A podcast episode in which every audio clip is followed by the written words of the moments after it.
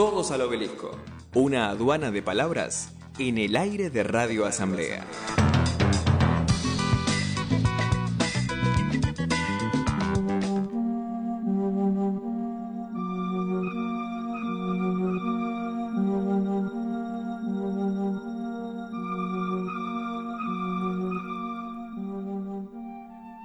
Bueno, son las canción de misterio, pero no tenemos nada de misterio. Tenemos un invitado muy especial, sábado 28, siendo el mediodía. Está 12 y cuarto del mediodía, como habíamos pactado. Del otro lado, Alejandro Kim, quien es abogado y fue precandidato a legislador porteño por principios y valores. Alejandro, estás del otro lado, ¿me escuchaste? Habla Mariano y Joaquín.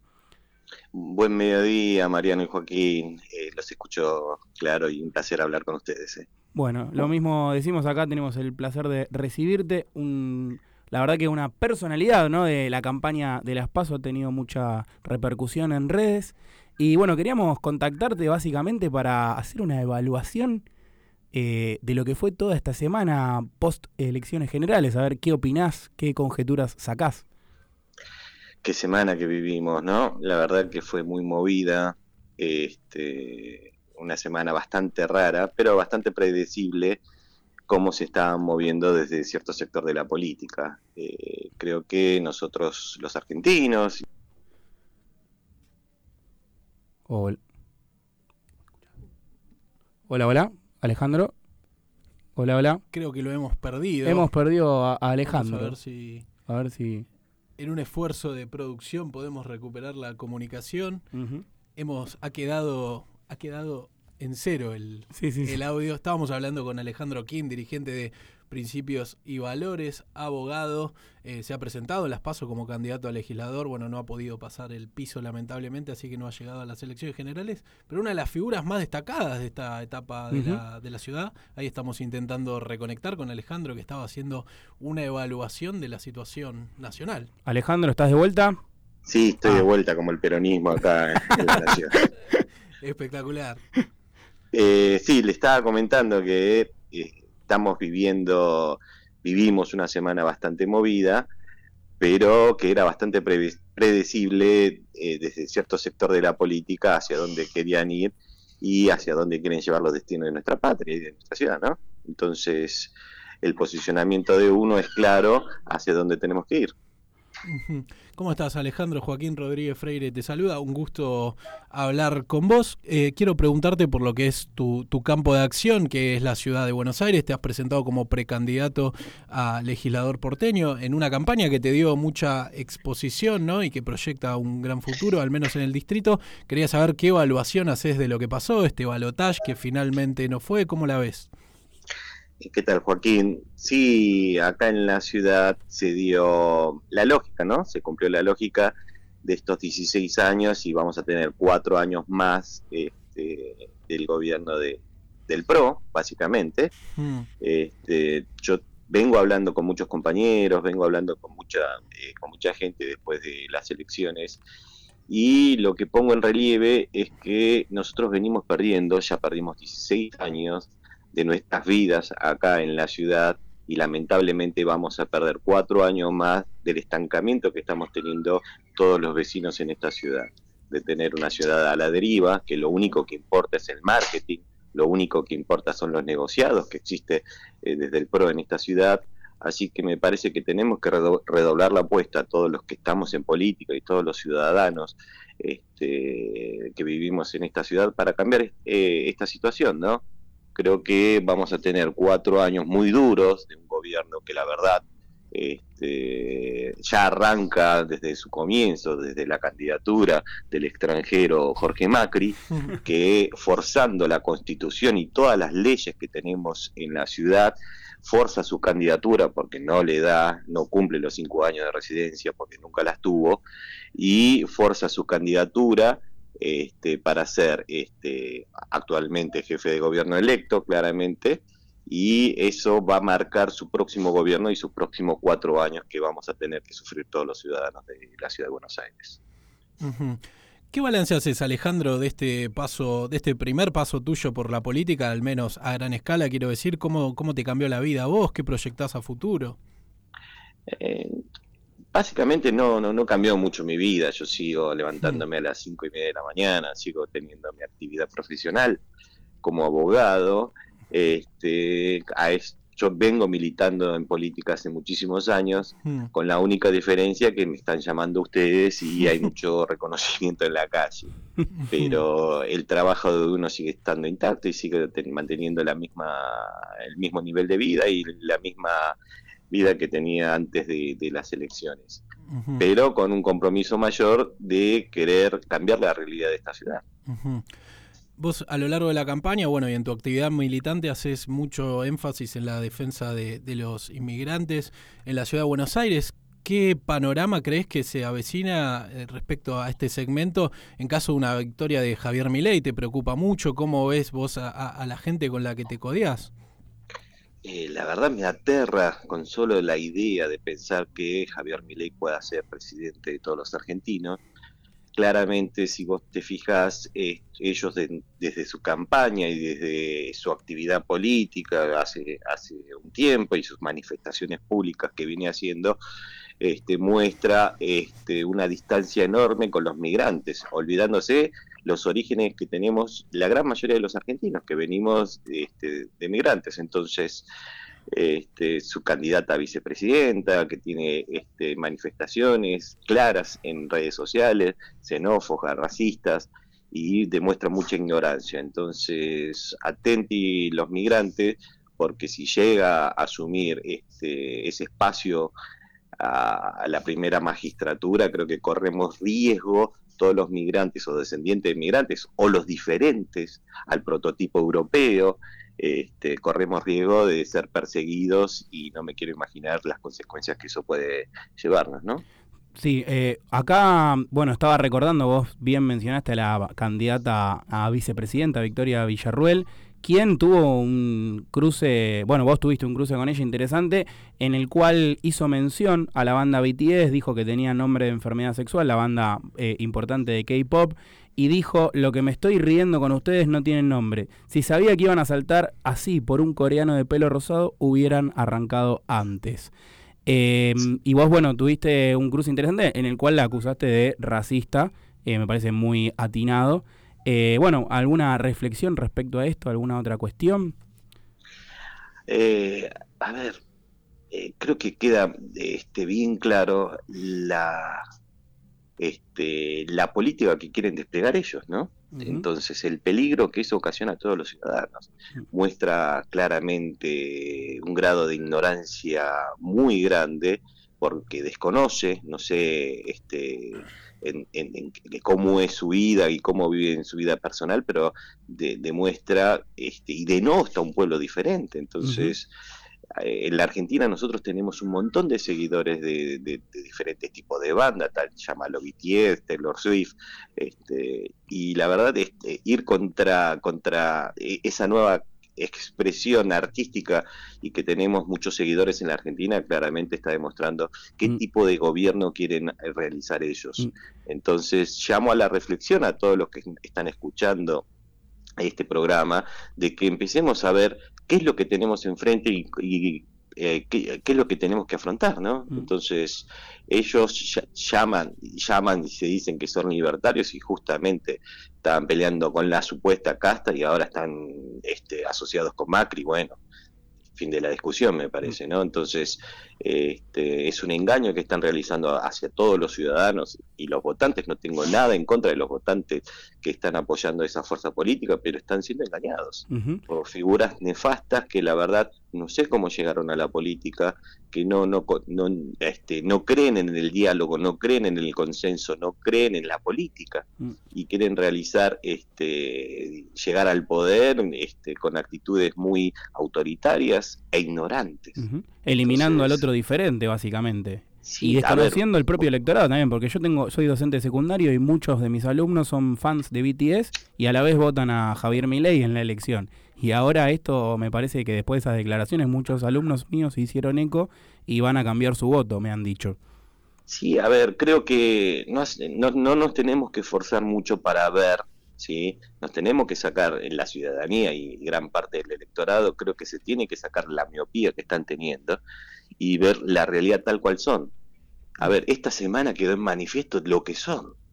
¿Sí? que van, eh, este, están actuando todo lo contrario a lo que ellos venían este, manifestando y están a favor de todo lo que ellos despotricaban. Entonces, este, ¿hasta cuándo nos vamos a comer un engaño?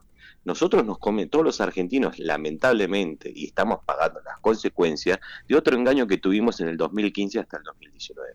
¿sí? Entonces, ¿hasta cuándo van a engañarnos a nosotros los ciudadanos?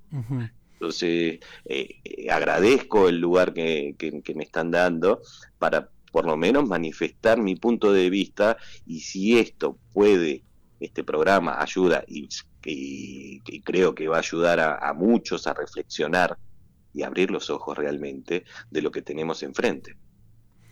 Estamos hablando con Alejandro Kim, abogado, dirigente de Principios y Valores. Te hago una pregunta respecto a este espacio que conduce Guillermo Moreno. Bueno, vos sos muy claro como cuando, cuando hablas se entiende sin, lugar a dudas.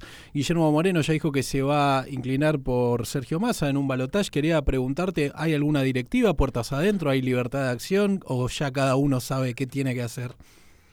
A ver, nosotros en Principios y Valores somos un espacio del movimiento peronista este, hay claramente hay una libertad de acción de todos nuestros afiliados este, y nuestros militantes.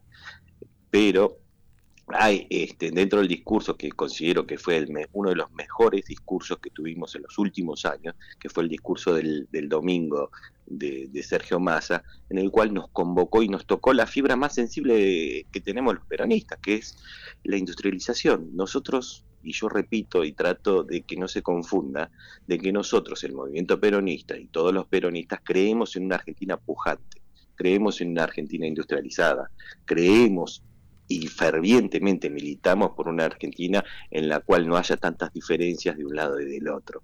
Entonces, este, fue, fue uno de los discursos que nos movió a nosotros y Guillermo lo, lo viene manifestando abiertamente en, todos los medios, en el cual este, a nosotros como peronistas este, hasta nos emocionó y vamos a apoyar este, a Sergio Massa en esto, porque la verdad consideramos que es el mejor candidato en estas elecciones. Ajá, excelente, clarísimo. Quería preguntarte, haciendo un poco de historia, ¿no? ¿Qué, qué fue lo que te sedujo de Guillermo Moreno? ¿Qué te atrajo a compartir el espacio con él? Con Guillermo tengo una relación de amistad de, hace muchos años. Eh, en el mes, y esto lo, repito, pero en el mes de abril, como amigo, me dice, bueno, me acompañas en esta patriada que estoy haciendo, y entonces en el cual me sumé.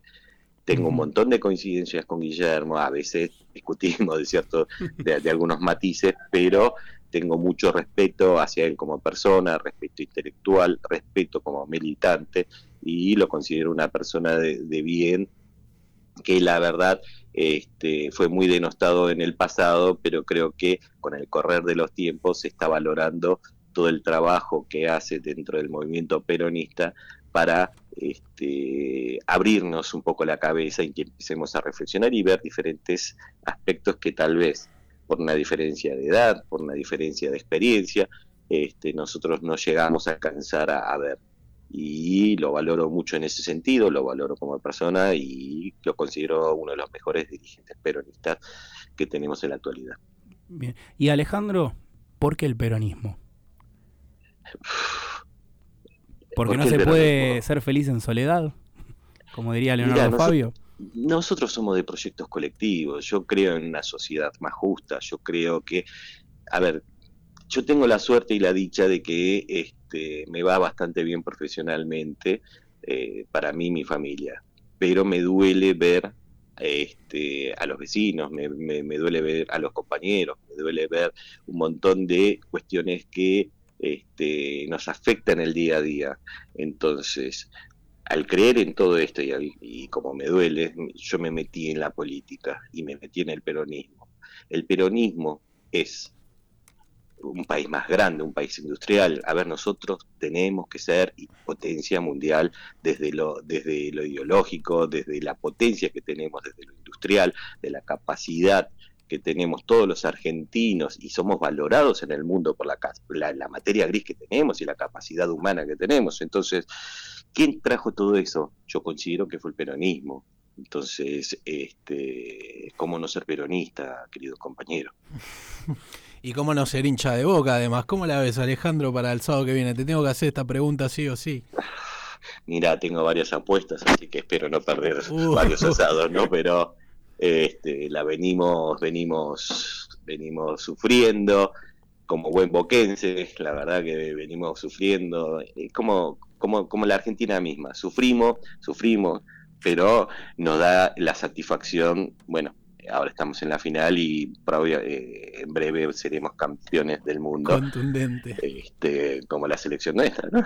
Me, me, lo ha admitido un amigo de River que me ha dicho, a esta altura eh, entiendo que es el paso necesario para ganar las elecciones y firmo que Boca gane la séptima Copa Libertadores. Así contundente me lo dijo, ¿no? Eh, en esta en esta grieta que se ha generado también entre Riquelme y, Macri, que viene de larga data. Ayer Mauricio Macri ha hablado de Riquelme, ha dicho que Milei le pidió que lo saque de Boca, ¿no? En estos mundos imaginarios que se arma Macri para justificar sus intereses.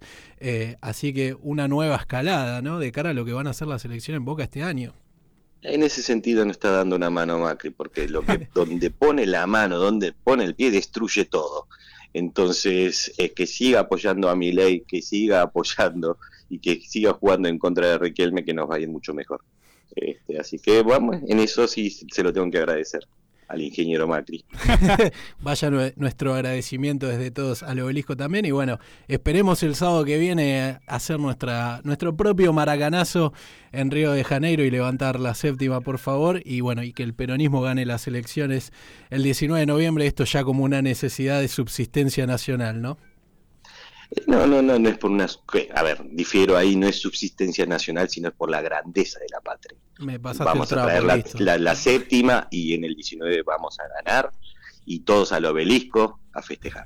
vamos, vamos, muchas gracias Alejandro. Bueno, un placer hablar con vos realmente. Teníamos muchas ganas de, entrevistarte, así que bueno, un día te acerco el convite, estás invitado aquí al estudio y hablamos un poquito este, largo y tendido, así que un placer dialogar con vos, Alejandro va a ser un placer y un honor poder compartir eso. Y bueno, lo arreglamos. Eh, acepto la invitación. Bueno. Y bueno, le mando un saludo grande. Hoy es un día hermoso, es un día peronista, así que a militar a la calle. Este, y así el 19 vamos al obelisco y festejamos todos juntos. Excelente. Gracias, Alejandro. Le mando un abrazo grande. Abrazo. Pasaba Alejandro Kim, la verdad. Qué, gustazo. qué tipazo, ¿no? Compañero, buena gente, o sea. Orgánico. quiero esto, necesito y, esto. Y bostero. Bueno, eso no, pero todo lo otro completamos el combo, ya es necesario para la grandeza de la nación, dijo.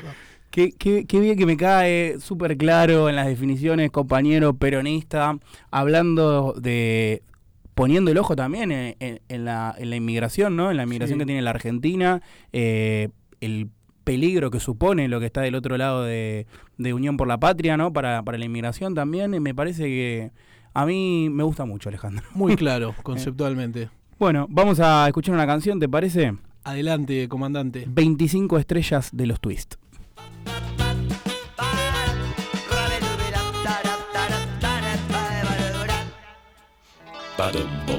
Desde la cancha de Boca hasta el Luna Park va coreando al pedo, pero temprano más vale bajar de mano. Que idiota que no va a votar. Ya está colmada la plaza, no cabe ni un alfiler. La bombonera está ardiendo y como dijo Sarmiento, los masones en bicicleta y los radicales a pie.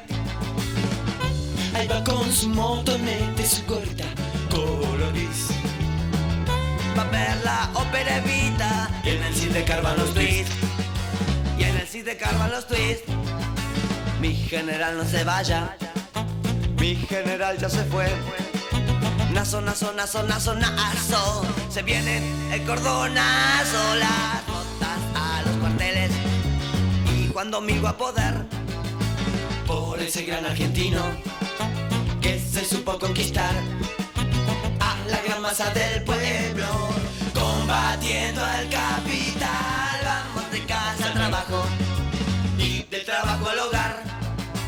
Roma, Silvero, Mazzolini, Simeone, Ratini, Menéndez, Roja, Rojitas, Pianetti, Alfonsín, Brizuela, Méndez, Alfonsín, Brizuela, Méndez.